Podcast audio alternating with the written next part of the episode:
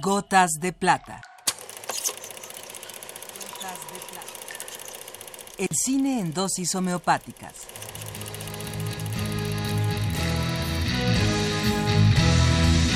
Con Carlos Naro.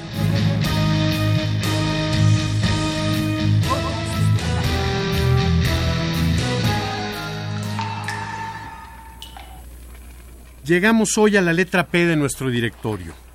Letra difícil, ya que en ella se encuentran varios de mis directores favoritos. Sam Peckinpah, Frank Perry, Sidney Pollack, Roman Polanski, Pier Paolo Pasolini, Nelson Pereira dos Santos, Maurice Pialat, Elio Petri, Gerardo Pardo, Zebolot Pudovkin y alguien que para mí tuvo un significado especial en mi manera de apreciar el cine, Arthur Penn. Everybody was killed or drug off by them murdering varmints except me and my sister Caroline. Arthur Penn nació en 1922 en Filadelfia, alcanzando una gran celebridad en los años 60.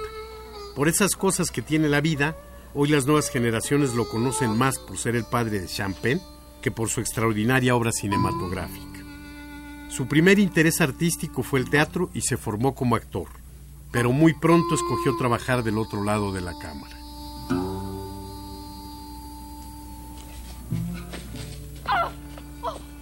En 1948 se inicia como director trabajando para la televisión y no será sino 10 años después que realice su notable ópera prima en el cine, El pistolero zurdo o El zurdo como fue conocida en México.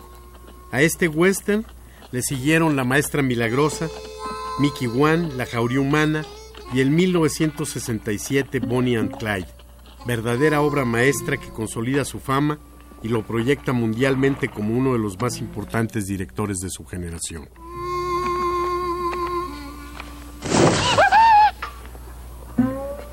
Bye, Jack.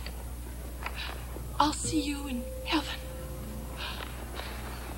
Goodbye, Caroline. Desde que el cine se convirtió en una verdadera industria, han existido dos formas principales de producir. Aquella en la que el productor es el amo y señor, y el director solo es un empleado cuya función con frecuencia se limita al rodaje. Y otra, en la que el director es quien determina y decide todo. Para que ésta sea posible muchas veces el director debe asumir el papel de productor. A esta forma se le conoce como cine de autor. We didn't know the difference there was a band of Pawnee what attacked us before. I ain't had no use for Pawnee ever since. No en estricta correspondencia con estas, pero también se han diferenciado las formas norteamericanas y europeas de narrar en el cine. De manera esquemática, podríamos decir que el cine norteamericano define a sus personajes a través de sus acciones y que el cine europeo los define a partir de su interior. En aquellos años del surgimiento de Arthur Penn, los dogmáticos snobs como yo no disfrutábamos del cine norteamericano que no nos parecía suficientemente intelectual. At first sight of an Indian camp, what you think is, I see they're dumb. Where's the camp? Entonces, la nueva ola se reconciliaba con el cine norteamericano.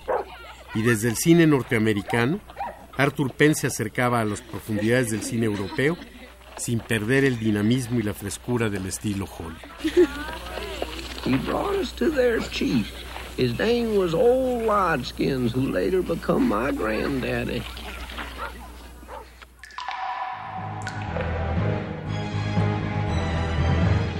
Hasta aquí la dosis de hoy. Gotas de plata.